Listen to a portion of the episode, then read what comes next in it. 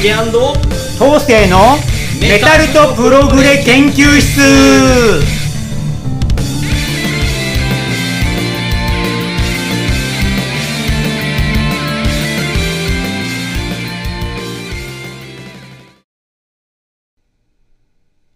はい皆さんこんにちは。ジュリアンコンカッセの竹です。メタルとプログレ博士緑川同生です。はい、えー皆さん、えーいかがお過ごしでしょうか？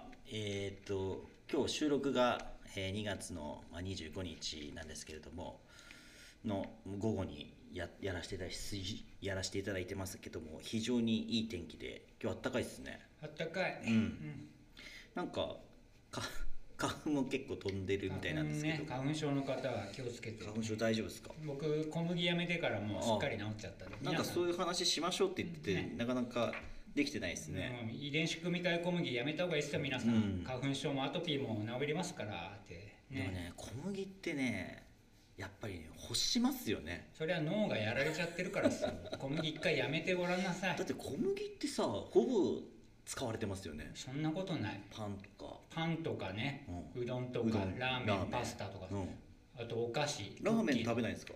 ラーメン10年食ってないです、マジっすか？うん、だからハンバーガーとかも10年食ってないですね。マジで？ピザも10年食ってないですね、すごいっすね、うん、もう一回やめるとねいらなくなる。もう飯がねなんか炭水化物じゃなくてタンパク質肉魚卵メインに切り替わる。それがねいいっすよ。健康的に。血糖値上がらないで。そっかそっか、血糖値上がるのは糖質だけなんで。米もほんなそんなに食べない？米は3日に一度食べますね。さすがにこう腹減ったってなると米は食います、えそれ以外もう基本的にじゃあもうおかずしか食べないって感じですか？おかずじゃないんですよ。主食ですよ。肉魚野菜卵それが主食ですから。ああ、それで3食いくみたいな、いや僕基本一食なんで。あ一食しか食べない一んですか？日一食です朝はトマトジュースとプロテインだけです、朝っていうのはな11時ぐらいですか？そうです。うんであとは夕方とか、まあ、夜6時でそれがメインの食事それだけです、それを自分で自炊する、まあ自炊しますね。おそれが健康にいいと思います。やっぱね15時間ぐらい固形物を食べないでいると胃がこう休まるんで3食食べてると消化活動で休まる暇がないんですよ胃腸が、だから断食がいいって言うじゃないですか、はい。それはまあ誠なんで。できれば、まあ、丸1日とは言わず15時間ぐらい食べないといいんですよ 体が休めて健康にいいです。うんできっかな。まあまず3食減らすことですからね。そうですか。糖質取りすぎないですよ現代人は小麦とかそうね。だから糖質に関してはやっぱり気をつけなきゃいかんなとは思ってて、うん糖質取りすぎるとね血糖値上がると脳が影響を受けちゃうんですよ、そうだからなんかそのなんていうんだろう。取れば取るほどえ欲してしまえうっていうか。そう肺状態血糖値上がると肺になってうん。また食べたくなっちゃうんうん、なんですよ、か本当だ覚醒剤と一緒ですよね。そう。粉ですから、白い粉に気をつけて。白い粉に気をつけということで、ね、なんか世界情勢も非常にねやばいですね。ウクライナ侵攻されて。侵攻されてこれからどうなっていくプのか。ーチンの暴挙ですよね。ね。ねあれはウクライナが NATO に入る前に防ぎたいっていうんで、まあ最初まあ、先にもう行って打っておこうっつってね。すね。良ければ占領。まあ悪くてもこう NATO には入らせないという、うんだから NATO 軍も手出せないんですよね。ウクライナがまだ加盟してないから、そうですね。そこを狙ってるっていう、うん。ちょっとまあねもともとね同じ民族だったっていう話で、だからプーチンとしては元あった領土を取り戻したいっていうつもりもあうね。るでしょうね。怖いですね、うん、まあね我が国に関してもそんなに関係のない話じゃないですからね。在日ロシア人かなり多いですし。全ぱロシア外交まあねあの領土問題北方領土もとか問題も含めていうん。ろいろこれからねどうなっていくのか、だからあんだけやっぱ広大な土地だから、ええ。領土問題ってあちこちで抱えてるんですよね。うんそうですよね。しかもバックにね中国がついてるんうんでそうですね。しか。もアメリカが弱体化して、まあ、バイダイバイデン政権というのもあるしあとコロナ禍になったから、もうねちょこっちがウクライナに侵攻してもアメリカは手出さないだろうっていう狙いがあったんでしょうね。まあ本当に暴走してますね。えなんとかなってほしいですけど。ー、止める人がいないんでちょっとこのまま心配な状況は続きますね。どうなっちゃうのかってとこですけども、えまあそんな我々もまあ変わらぬ毎日をええ。過ごしてるわけですけども、まあ、今回からはですね、えーまあ、前回まではイタリアもうプログレの方をあのやってましたけれども、えまあ、PFM とかねやらせていただきましたけどまあ今日メタルサイドでイタリアつながりということで,、ですね。えー今日のテーマは、えーラプソディですね、ラプソディ・オブ・ファイヤー、はい。イタリアのねシンフォニックメタル。ですけどもじゃあよろしくお願いします。あ語っていきますか、はい。まあ、ラプソディ・オブ・ファイヤー。まあもともとはラプソディですね。これはイタリア北東部のトリエステっていう、えー町の出身のメンバーが中心になったバンド。イタリアのねあのブーツじゃないもっと上の大陸の方ですねあの半島じゃないもっと上の方の土地ですね、えーえそこで、えールカ・トリリとアレックス・スタロポリ、まあ、ルカがギターボーカルで、えーアレックスがキーボード。この2人が中心にサンダークロスってバンドを結成したんですね。それがもともとの始まり。で友達のドラマーとベースが加入して、えーまあ、当初はボーカルがクリスティアノ・アーダーカーって方だったらしいですね。その方が加入してデモを作る。これがランド・オブ・イモータルで94年に発表。で1995年になるとラプソディに改名するんですよね、えーまあ、これは、まあ、さラプソディ、まあ、いろいろなあの曲調の意味がありますけど日本語になかなか訳しにくいこうあれなんですけどね、まあ、あのボヘミアン・ラプソディとかねそういうクイーンのあれが有名ですけど、で改名して、えーセカンドでも「エターナル・グローリー」を発表するんですよね。これ後に CD 化されて結構出来が良かったですね、えーえーでまあラプソディの特徴としてはオーケストレーション、まあ、オーケストラを大々的に導入してるわけですよね。で後のシンフォニックメタルっていうスタイルを確立するわけですよ。ラプソディ以前はねほシンフォニックメタルって名前すらなかったと思いますね多分。9 5 6年までは、それまでブラインドガーディアンとかがね、うん。それに近いクワイア壮大なクワイアとかあとファンタジーなストーリーを、えーテーマにしたメタルを多くやってたんですけど、まあ、ラプソディになって大々的にオーケストラを使いクラシックのメロディーを取り入れているんですね、まあ、ルカ・トリリーさんって人はクラシックの素養がある方なんで、えーそれをこうファンタジーストーリー、まあ、オリジナルのファンタジーストーリーに融合させてるわけですね。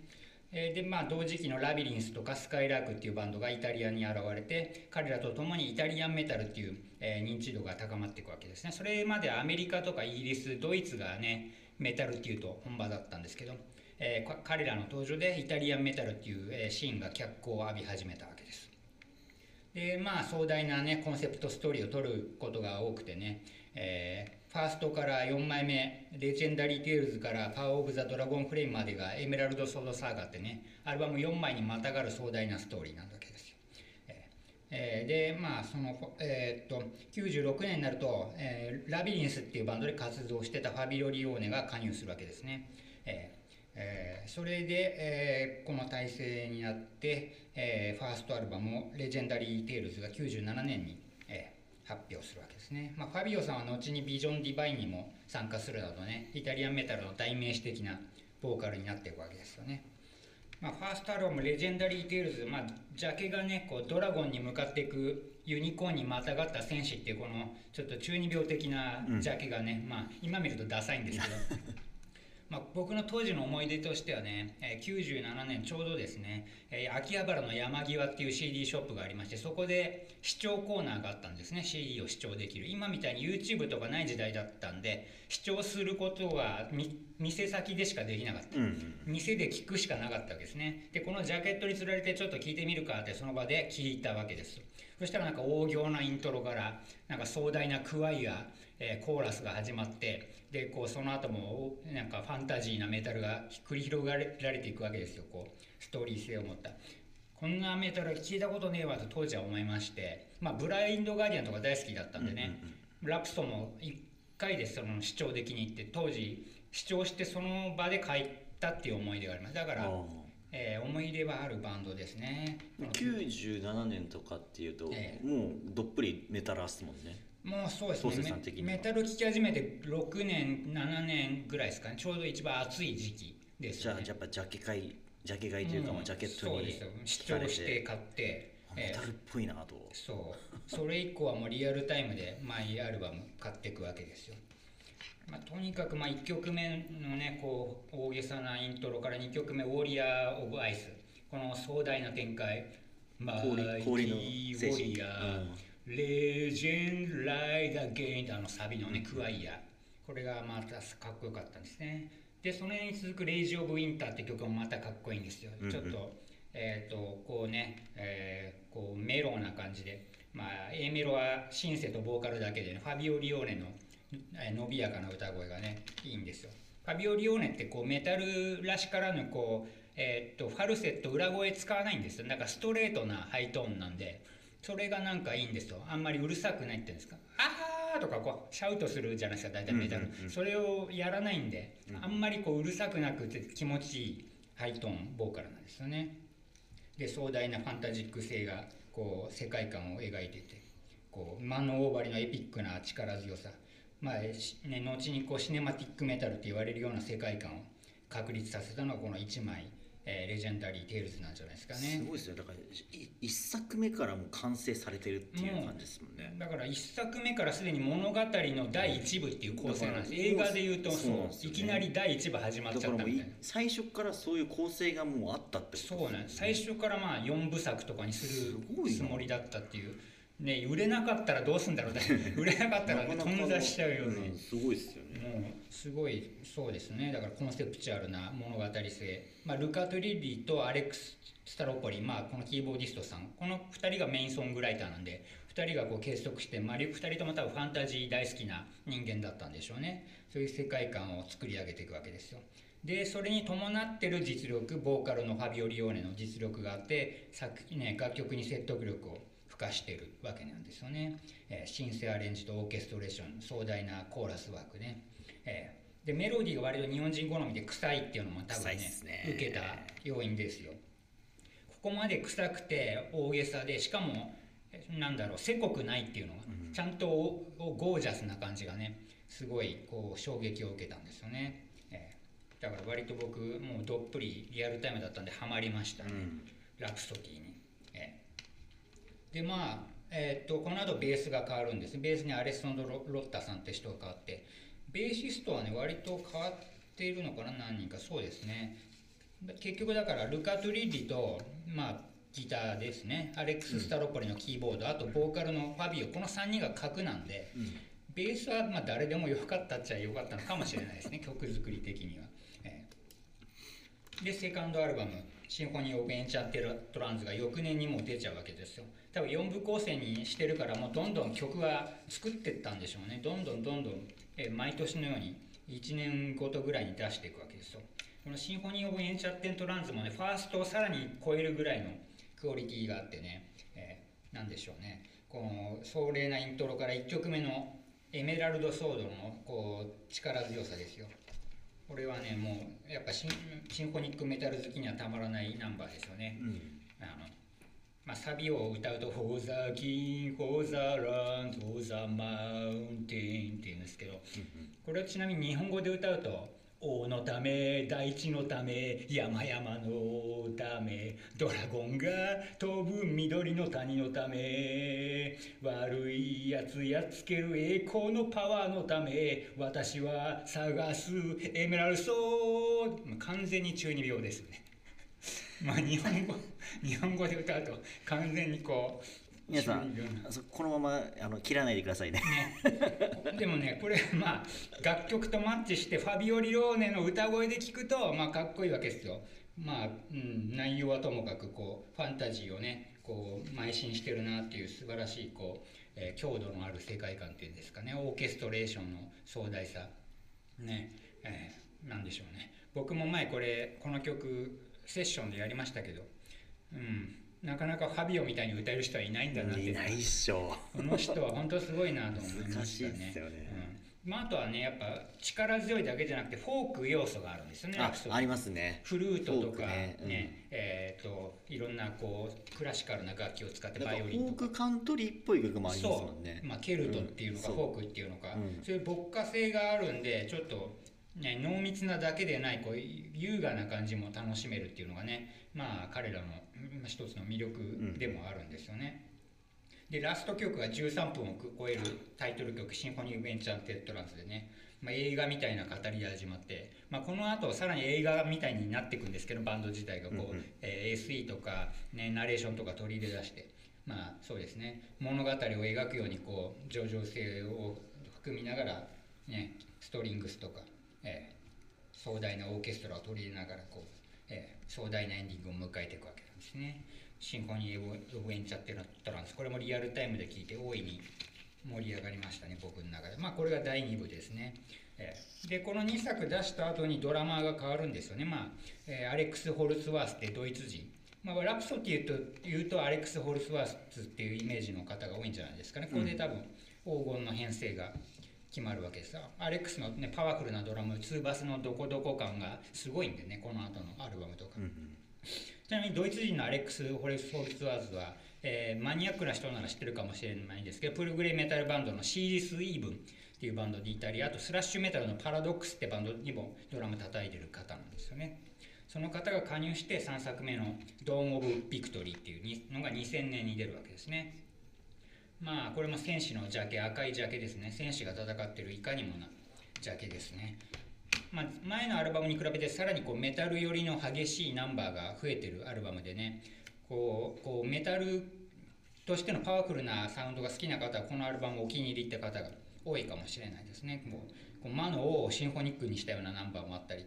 ででもやっぱファビオ・リオーレのこう歌声伸びやかな歌声に勇壮なコーラスが重なって、まあ、戦いの場面が多いのかもしれないですね。そういう、えー激しさと勇壮な戦士たちの、えー戦いを描くような、えーえーサウンドが広がってくるんですよね。えーまあ、僕的にはね前作のちょっと壮大な感じの方が好きだったんで、うん。まあ、プログレシンフォニックファンメタル好きなんでね僕、まあ、このこの3枚目よりは僕2枚目とかの方が好きなんですけどね、えでもまあ「ホーリー・サンダー・フォース」とかあと「ラスト・ユニコーン」とかねこうあ名曲が結構入っててね、えーもう素晴らしい、まあ、濃密なアルバムであることには間違いないんですよね。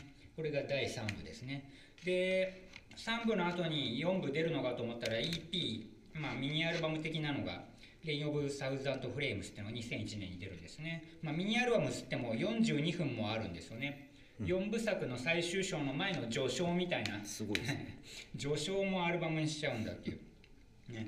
42分そうこれ EP とは言えないアルバムでアルバムですね。ほぼほぼアルバムだよね、ええ。でまあもちろんこのねあ EP とはいえラプソディには変わりないんでもう、えー壮大なオーケストラと勇壮なコーラスでね。で疾走するメタルナンバーもあり。で後半には組曲になっててねこれがクラシックのドボルザークの「新世界」のフレーズ。皆さん多分有名だと思いますけど「タタタタタタタタタラタ」それを、ね、そのまま盛り込んじゃうというねクラシック好きのルカにルカのアレンジらしいですね、えーあの組曲もすごい、えー壮大な出来なんですよね。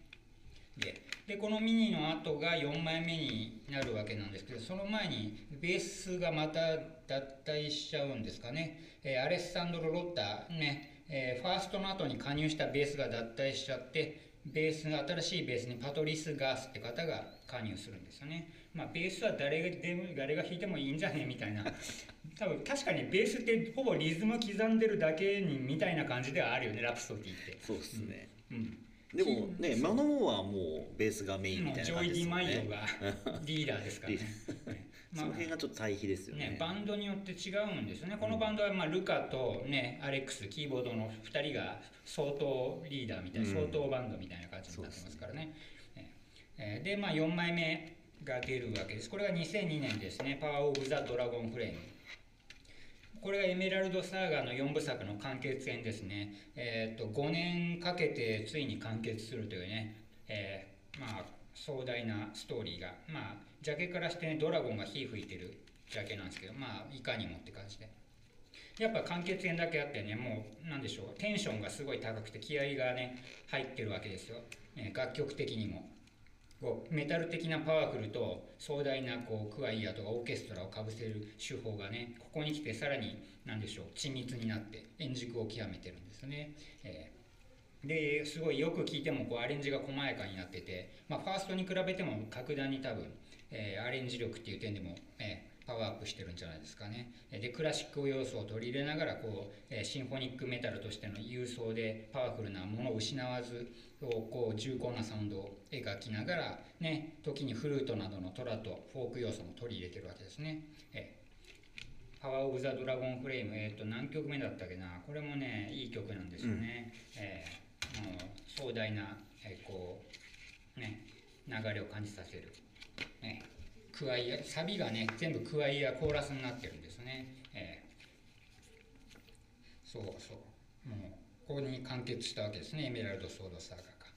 まあ、これを聞いてもラプソディは世界最高のシンフォニックメタルだって当時思いましたね、えーファンタジーメタルっていうんですかね、えーえーでこのアルバムを引っ提げて2002年5月に来日するわけですよもうちょうどね僕は2002年だからもう二十歳過ぎててまあ多少バイトもしてお金あったんでライブ行きました。初来日公演。素晴らしい。どこだっけな？クラブチッタかどっかだと思いますかね。うん。行ってあんまり感動しなかった。感動しないよくわかります？要するにアルバムだとオーケストラ使ってるわけですよ。ああまあそれを壮大っすよね。キーボードライブだとまあ、キーボードだけなんですよだからだからアルバムを100とすると60ぐらいでした。クオリあの壮大さの加減が。もうギターとキーボードだけですからあのもちろんコーラス隊もいないからお客が歌うしかないんですよ「オーザーキングオーザーランオーザーマン」でもまあい聞けてよかったですけどね。まあうん。だからオーケストラと共演ライブとかだったら絶対すごいなと、うん。行きたいなと思いますね。ええややったんですか？それは。オーケストラ。オーケストラとやってないんじゃないですか？やってないか。ぜひやってほしいですそうですね。ね、まあ、アルバムだとねもちろん全アルバムオーケストラ使ってるんですけど、ライブとなるとさらに大変ですもんまあそうね。ですよね。ということで4部作を、ええアミラルド・サーが完結させてファンタジーメタルシンフォニックメタルとしての地位を確立したわけですね。ということで第1回ははい辺りじゃあこの辺にしときますか。ね。はい。ありがとうごまざいました。た続きは次回。まあそのジャケからしてもう本当にうん。もうゲームっすよね。もうジャケ並べてるだけでね、RPG っすよね。そう。完全に。いい感じですよ。うん。だから僕も割と中二病って言っていいのが、まあ、ファンタジー好きな人だったんで、ええ。ファンタジーなね絵画とか小説とかよく読ん氷での戦士がえさいどえっ、と山に登ってみたいな感じでしたっけ？えあ歌詞が。はうん、なんかその物語のコンセプトとしてはいはい。どどどどういう結末なんでしたっけ？えっ、とエメラルドサーガで悪を倒す話、あ 一言で言う。と詳しい話は読んでください歌詞を、うんなるほどね。なんかまあそその4作にわたって、まあ、その世界観を統一するっていうのはすごいなと思いますけど、ね、よくね物語を書いたでしょうね。書いたんでね。まあ僕もね曲作る時には、えまあ、大体テーマがあって、えまあ、それに沿って歌詞を書くんですけど、ええ。えじゃあ今度ファンタジー書いてください。アルバム全体をコンセプト。コンセプトにするってすごいなと思いますよね。そうですよね。なかなかすごいよね、そう。まあうん。やっぱいいボーカルがいたってのもあると思いますよ、大体ね失敗するんですよ。歌がうまくなくてこうヘナチョコになっちゃうってこの手のコンセプトでやらせるとその点ファビオリオーネっていう存在がでかかった。だから日本語でやるのって結構勇気ありますよね。日本語だと完全にオタク中ファンタジーオタクですね。このこの歌詞で言うと、うなかなか勇気いるよな、ね。まあ、ということで、まあ、次は、えーまた、えー違うコンセプトですね、はい。またあの続きからいきましょう。それからいきましょう、はい。ありがとうございました。ははい、じゃあ今回はここまでです。竹と当世のメメタプロ研究室でした。また次回もお楽しみに。バイバイ。バイバイ